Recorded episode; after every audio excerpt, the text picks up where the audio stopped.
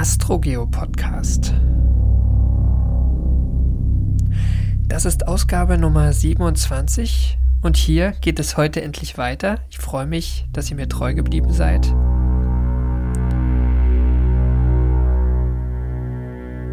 Nach langem geht es hier weiter und es geht heute auch endlich mal wieder um die Raumfahrt.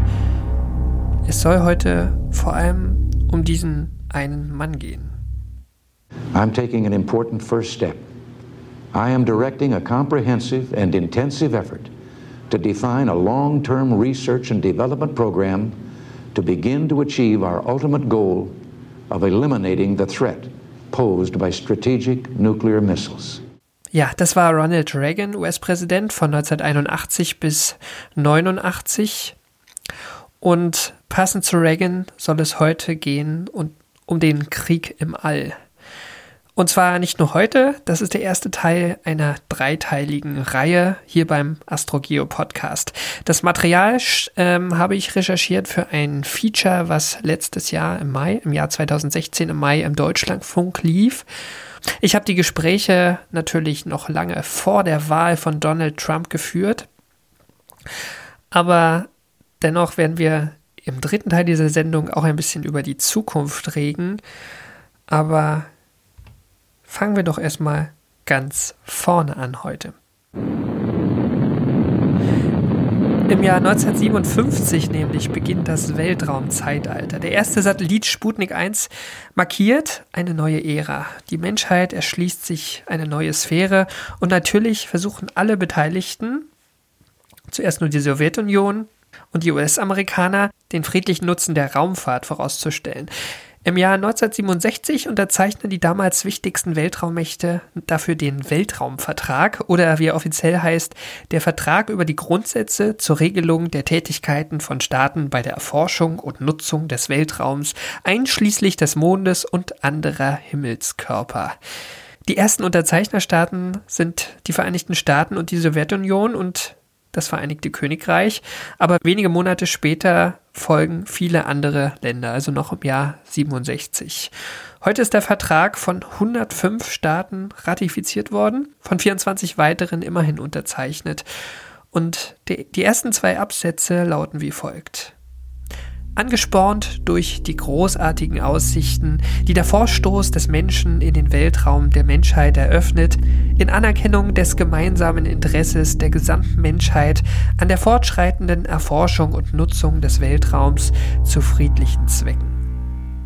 Ja, und so geht es lange weiter. Ich lese jetzt nicht alles vor, aber die friedlichen Zwecke der Raumfahrt stehen ganz oben.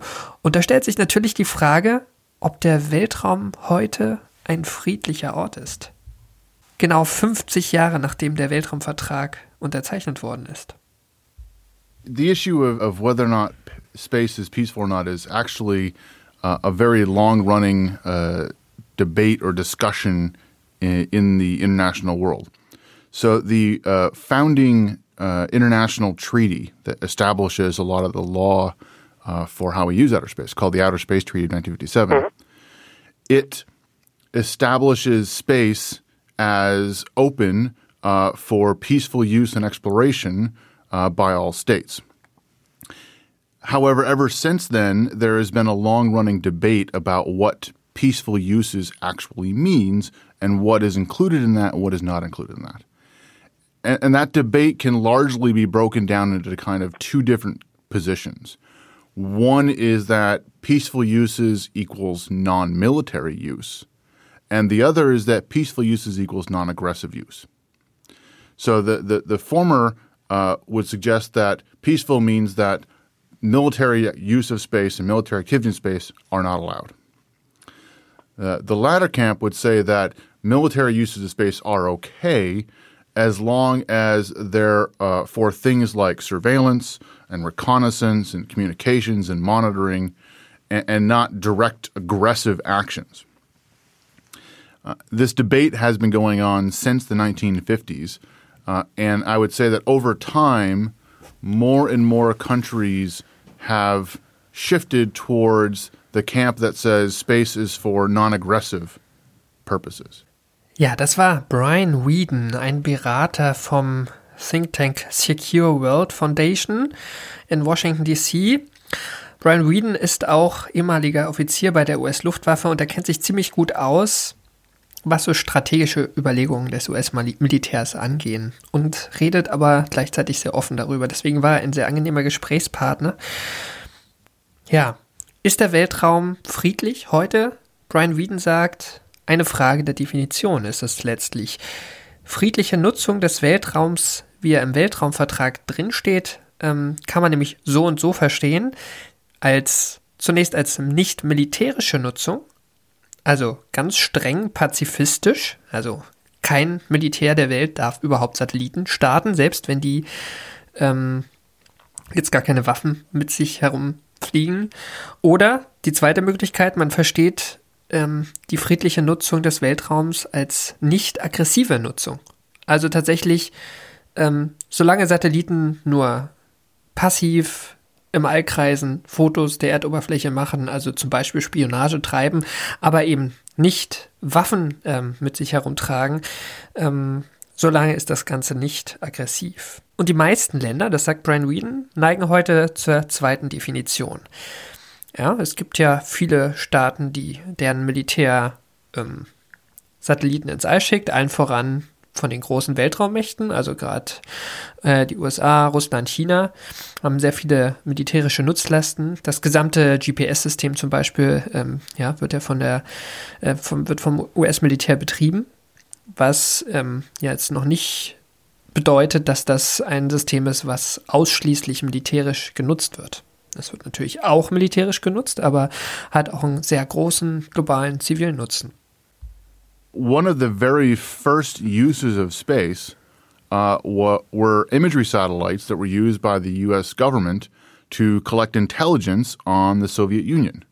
Um, and this was a, a, pretty big breakthrough because before this, the only way to collect intelligence was to fly air, airplanes over another country's territory, which uh, led to incidents like the shootdown of Francis Gary Powers um, in his U 2 spy plane.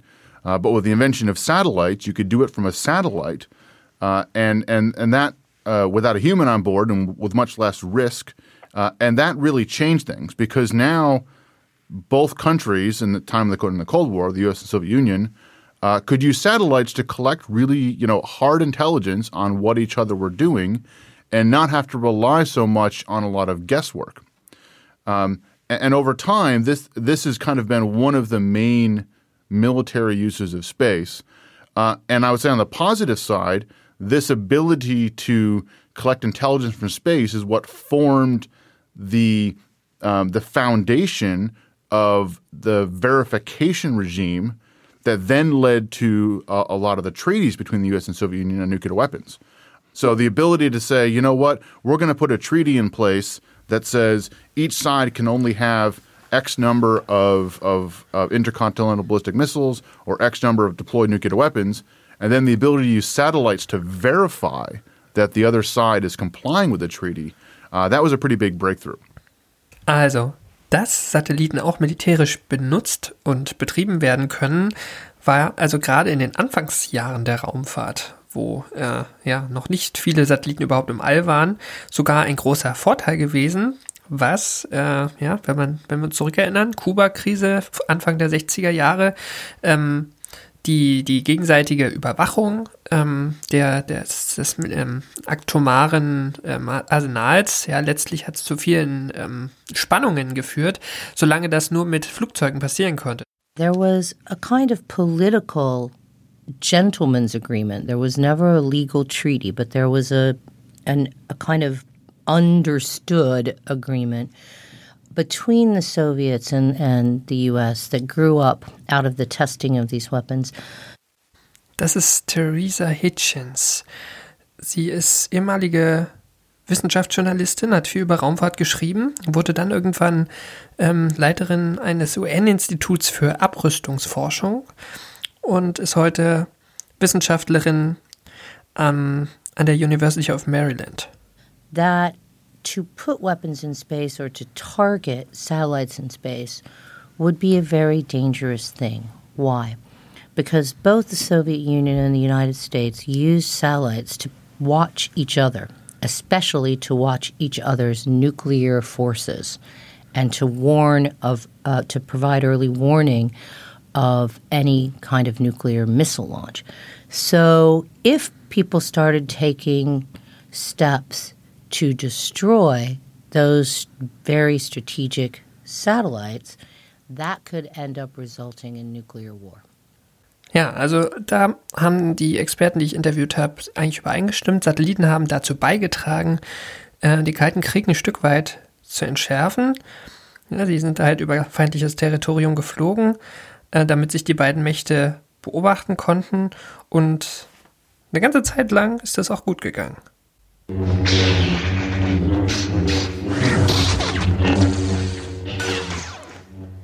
Im Jahr 1977 kam der erste Star Wars-Film in die Kinos. Und gerade sieben Jahre später kündigte Ronald Reagan äh, mit dem Ton, den wir gerade schon gehört haben, seine Strategic Defense Initiative an. Wir können sie gerade nochmal hören. I am directing a comprehensive and intensive effort to define a long-term research and development program to begin to achieve our ultimate goal of eliminating the threat posed by strategic nuclear missiles. Also, das Ziel von SDI, von dieser Strategic Defense Initiative, ist ja dieser berühmte Raketenabwehrschild, der auch heute noch ein Thema ist. Äh, damals gegen ähm, Atomraketen aus der Sowjetunion. Ähm, aber dieses System war ganz massiv auf Satelliten angewiesen. Denn ähm, man muss natürlich um reagieren zu können auf äh, ballistische Raketen, deren Startorten, und das geht natürlich nur von Satelliten aus.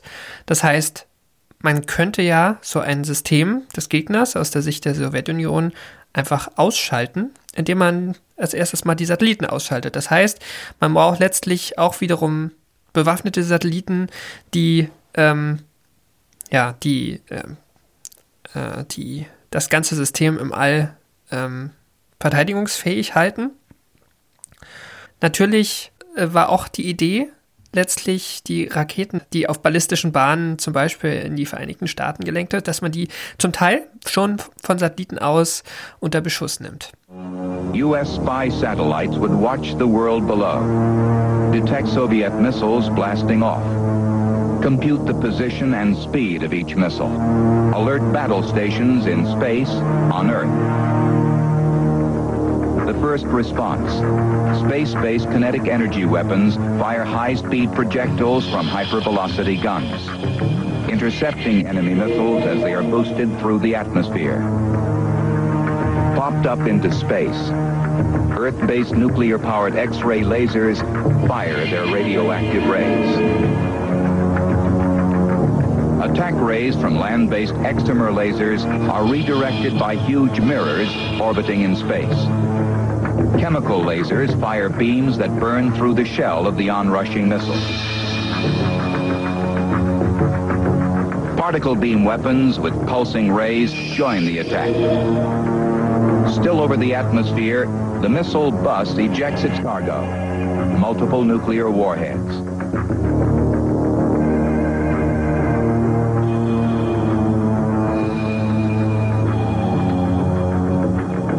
The remaining Soviet missiles now arc towards the U.S., ground-based projectiles are volleyed into space.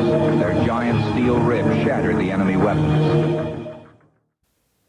Dieses doch recht größenwahnsinnige Programm nach Star Wars zu benennen, war also durchaus zutreffend. Ein Teil der äh, Ideen ist tatsächlich auch äh, verwirklicht worden. Mit dem Ende des Kalten Krieges wurde SDI aber überwiegend eingemoddet. Also was es noch gibt, sind so Lenkwaffensysteme, die vom Boden aus ähm, gegnerische Satelliten abschießen können. Dazu in äh, der späteren Folge etwas mehr. Was wir heute ja auch haben, ist eine etwas abgespeckte und nicht ganz so größenwahnsinnige Form, was die Weltraumseite ansieht, angeht von diesem Raketenabwehrschild.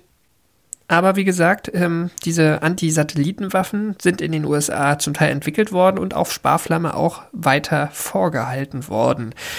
Ähm, die mit großem Budget, wie in der Vision von Ronald Reagan, weiterzuentwickeln, da haben sich die USA bis jetzt, bis heute zurückgehalten. Und der Grund dafür ist relativ einfach. Die USA sind ja absolut ähm, dominierend äh, in der Raumfahrt bis jetzt. Gerade was äh, so der Betrieb von ähm, Spionagesatelliten angeht, aber auch was äh, die Nutzung von Kommunikationssatelliten angeht. Das US-Militär ist Großkunde bei den großen ähm, Anbietern für ähm, Satellitenkommunikation und äh, natürlich haben die USA sind, sind die bei ihren Feldzügen auch sehr stark darauf angewiesen, dass dieses, diese, ähm, dieses Netzwerk funktioniert. Ja? Deswegen wollen sie gar nicht mit anderen Weltraummächten in eine Rüstungsspirale im All eintreten. Die Frage ist, ob das so bleibt heutzutage. Ich habe die Frage Brian Wien gestellt. Wie sieht er die Nahzukunft der USA und die Haltung zur Aufrüstung im Weltraum? Man muss, muss dazu sagen, das war ein Dreivierteljahr bevor ähm, Donald Trump neuer US-Präsident wurde. Aber schon damals war Whedon skeptisch. Just in the last, uh, I would say, a couple of years, uh, that debate has changed.